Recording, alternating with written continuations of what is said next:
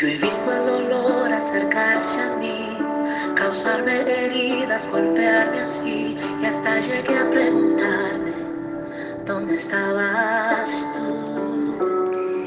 La palabra para hoy es el legado de Jesús desde el principio de los tiempos 6. En el día de hoy analizaremos las características de otro líder del Antiguo Testamento y veremos algo de la vida de la reina Esther, quien se presentó ante el rey Asuero cuando no era el tiempo de hacerlo, con los peligros que este acto llevaba consigo si es que el rey no admitía su presencia, lo cual podría haberle costado la vida. Esther tenía una fe inconmovible en la soberanía absoluta de Dios.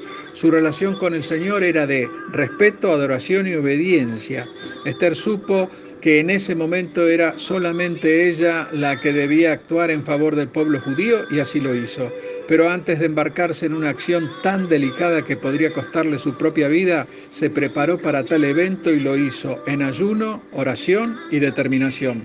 Sabía que actuar en obediencia al Señor le abriría las puertas de los cielos derramándose las bendiciones esperadas. Esther pidió sabiduría santa y se la pidió a Dios y esperó tres días para que el camino esté preparado, consiguiendo la venia del rey. Y esto todo por gracia concedida de Dios. Analicemos los rasgos de personalidad de la reina Esther comparados con los de Jesús. ¿Mm? Esther fue obediente. Ella respondió al llamado de su tío ya que entendió que el no hacer nada, el mantenerse en una posición de privilegio, al verse como algo especial, no traería buenos augurios para sus congéneres. Jesús fue obediente. Jesús en obediencia al Padre entregó su cuerpo, el cual fue golpeado, lacerado, mancillado y molido por nuestros pecados. Fue al matadero como un cordero maculado y fue crucificado por todos nosotros. Y siendo Dios se despojó a sí mismo de tal condición. Dejó la deidad en el cielo y vino a la tierra como hombre, habiendo nacido de una mujer, por supuesto virgen, y como hombre se humilló y fue obediente hasta la muerte. Y no cualquier muerte, sino la muerte de cruz, que en ese tiempo estaba destinada a los malhechores, asesinos, hombres de la peor calaña, y Jesús se sometió a ese martirio.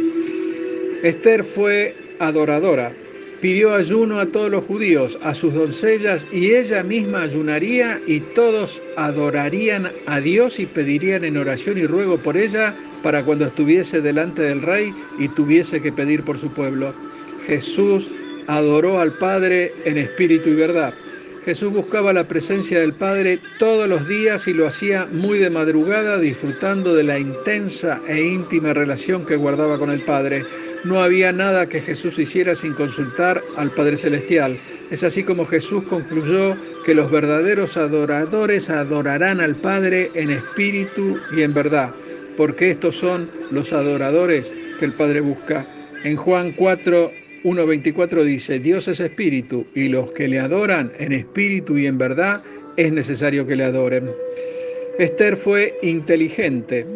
Ella no fue directamente al rey a solicitar piedad por su pueblo, sino por el contrario, utilizó todo el armamento con que cuentan las doncellas para traer a un hombre. Lo primero que utilizó fue su inteligencia y luego decidió utilizar todo su encanto y su seducción para cautivar, ilusionar y entusiasmar al rey, quien le decía, ¿cuál es tu petición y te será otorgada? ¿Cuál es tu demanda? Aunque sea la mitad del reino, te será concedida.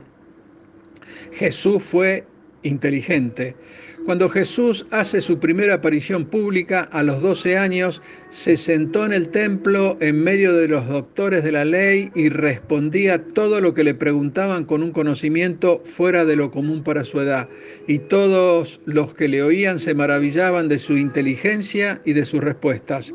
Al encontrarlo su madre, afligida, le dijo, Hijo, ¿por qué nos has hecho esto? Y Jesús respondió, ¿no sabes que en los negocios de mi padre me es necesario estar?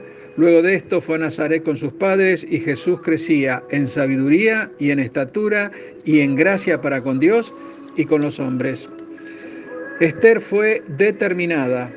Ella actuó con determinación sin importar cuáles serían las consecuencias. A ella no le tembló la voz ni el pulso para denunciar al malvado Amán delante de los ojos del rey Asuero, con todo lo que ello implicaba, es decir, acusar a un hombre exaltado por el mismo rey, y así lo hizo la reina.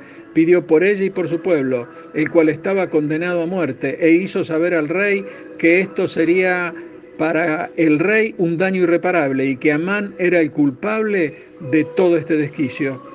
Jesús fue determinado. Él sabía que el camino que debía transitar era dificultoso, arduo, espinoso, difícil y también sabía que no había otro camino para derrotar el pecado. De cualquier forma, cuando oró al Padre le pidió, Padre, si quieres, pasa de mí esta copa, pero que no se haga mi voluntad sino la tuya. Jesús actuó con determinación, fue a la cruz como cordero al matadero y así se cumplió la palabra. En Lucas 22, 22 dice, el Hijo del Hombre va según lo que está determinado. Hermano, que el peso de la gloria del Señor esté sobre ti, porque tú ya sabes, el legado de Jesús nunca pasará porque es un mandato divino. Y todos aquellos que entendimos, aceptamos y creímos su palabra somos los encargados de sacar de las tinieblas a nuestros congéneres y mostrarles la luz admirable del Señor, ya que Él a través del Espíritu Santo nos instruye, nos capacita y nos enseña la palabra y además nos hace crecer hasta llegar a la estatura de Cristo.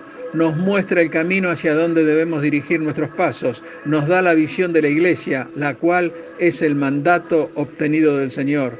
Nos edifica al darnos hermanos a los cuales hacer crecer con una misma visión. Te animo a avanzar con Él. Dios te bendice. Amén.